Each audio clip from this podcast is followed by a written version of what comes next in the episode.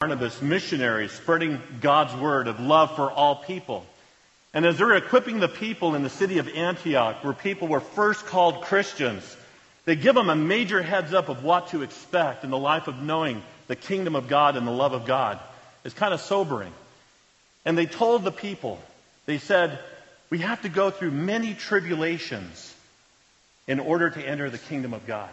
It's an incredible principle that in order to have the best of the best, to know that God is on your side, that you're rock solid in His hands and He'll never let you go, and all the blessings of eternal life, love, and salvation, there's a sobering thought. We have to go through many tribulations. And when I read that and I try to soak that in, I go, you know, I'm not sure that's the most appealing thing in the world, right? But then I think about it. And that principle has so many applications in so many different fields in life. It made me think of the last educational institution that I attended, the University of Birmingham in England. Of course, not nearly as good as this institution, which I graduated from in 1987. But graduating from that institution, they had a motto. I have that in the Latin up there. Per ardua ad astra. Per ardua ad astra. Through adversity to the stars.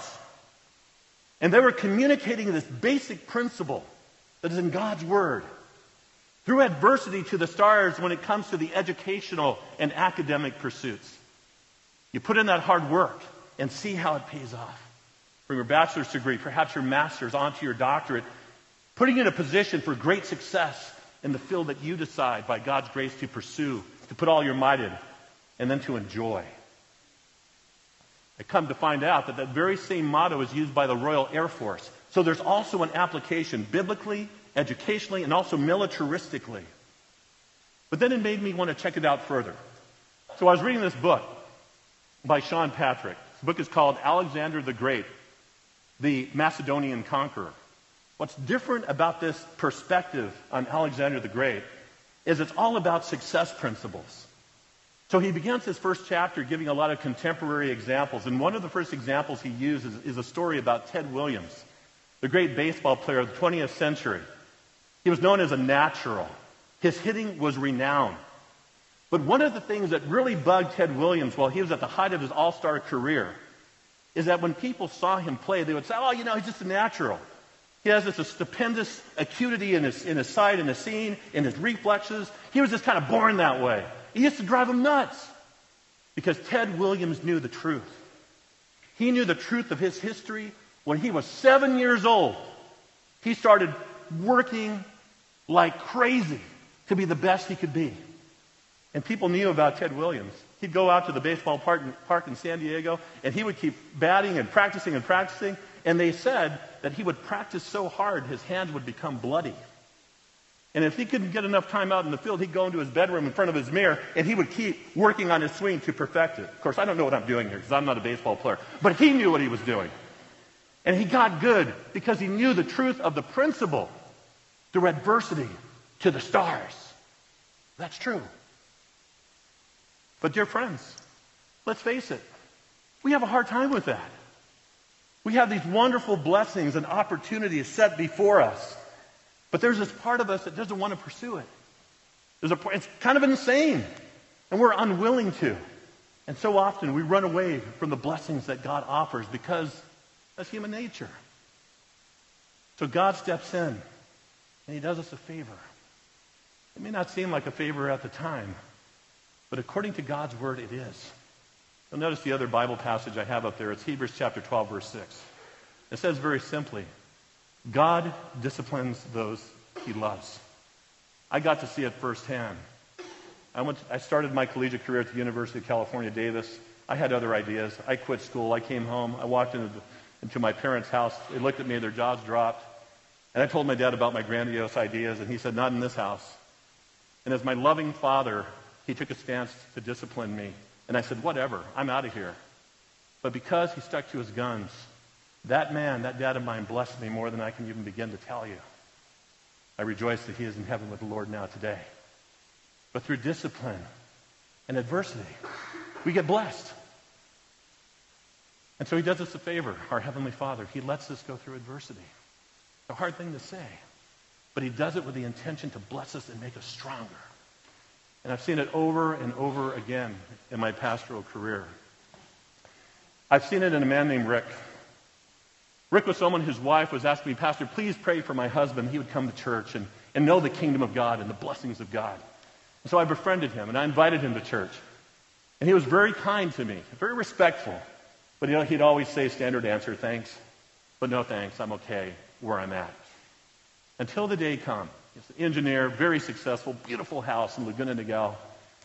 The day comes, he gets home from work, he goes to bed. In the middle of the night, he has a grand mal seizure.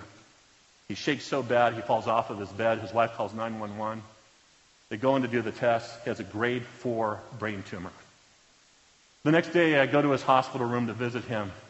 As I walk into his bedroom, he literally starts cracking up out loud, laughing his head off as I walk in. He says, Oh, Pastor, thank you for coming. But you've got to know that just because this has happened, it's not going to change my position on God. He was a bona fide agnostic. As I respect, I respect that, Rick, but I'm here because I care. At the same time, I think you're going to have some free time on your hands, and if you don't mind, I'd love to keep talking to you about these things on God. And he said, Yes. So we started having lunch together. We were going on walks, and he was throwing the whole arsenal at me. Neo Darwinism in the face of Christianity, the plurality of religions in the face of Christianity, the problem of evil in the face of Christianity. We talk about it. And I'd always try to get in, but remember, Rick, in all these considerations, the Heavenly Father loves you in His Son, Jesus Christ, to the stars. Finally got to the point after several months he could no longer go on those walks, and he was in a hospital bed in his room, in his, in his house. We got to the point where even though we knew we couldn't pray together because of where he was at with his lack of faith, he permitted me to pray for him in front of him.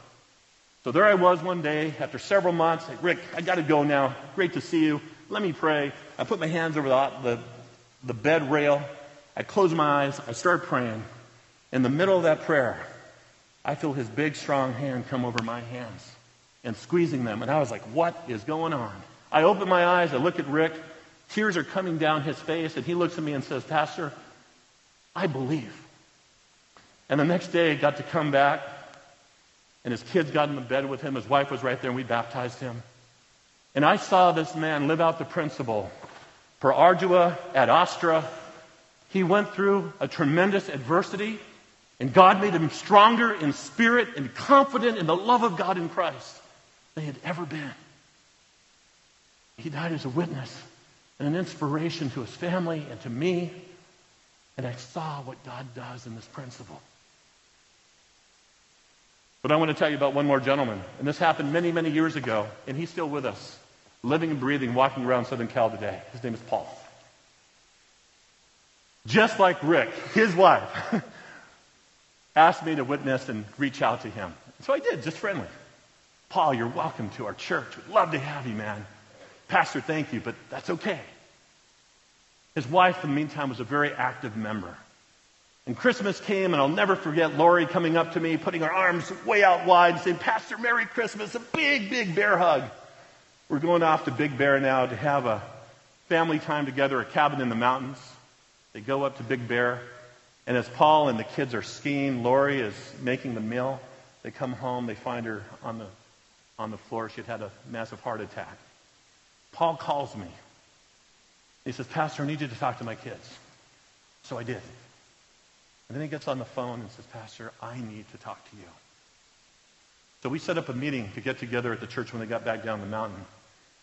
I got to the church. He came around the corner. He was visibly shaken. I'm thinking, man, he's taking this really hard. I, I don't blame him, of course. But he's really trembling. He's really upset. We sit down in my study, we start to talk, and he just can't get it out. There's something eating him. Says, Paul, it's okay. You can talk to me. It's okay, man. And he says, Well, Pastor, when I was waiting for you, I was in the back of the church. I was sitting along the canyon, and I was actually praying. And while I was praying, I saw two men. Okay, keep going. Long pause. said, Pastor, these two men, they were dressed like ancient warriors. Now he's kind of looking at me like waiting for me to like call, you know, the special wagon, right? Keep going. He said, Pastor, mind you, this is a guy with no church background, okay? Pastor, these two warriors were sitting on horses. And he looked at me like, What's Pastor going to do? And I tell, I tell, you what, if I'd heard the story in any other context, I'd be a little dubious. But at that precise moment when he told me the full story, the split second, I grabbed my Bible and I opened it to 2 Kings chapter 6. And in that scripture, it tells the story of Elijah praying that the servant's eyes would be opened to see the heavenly soldiers and horses and armies of God. And I read it to him. And when I read it to him, this guy without a religious background, without a church background, I read it to him, and he lit up and he said, Pastor, did I see angels? And then he said, Pastor, tell me about the Word. His whole life changed through adversity to the stars in knowing the Lord Jesus Christ. All of this has happened, dear friends, because Jesus Christ chose to go ad- through his adversity. He didn't do it for himself. He did it for us. So that you and I would make it to the stars. Eternal life through his adversity. In Jesus' name, amen.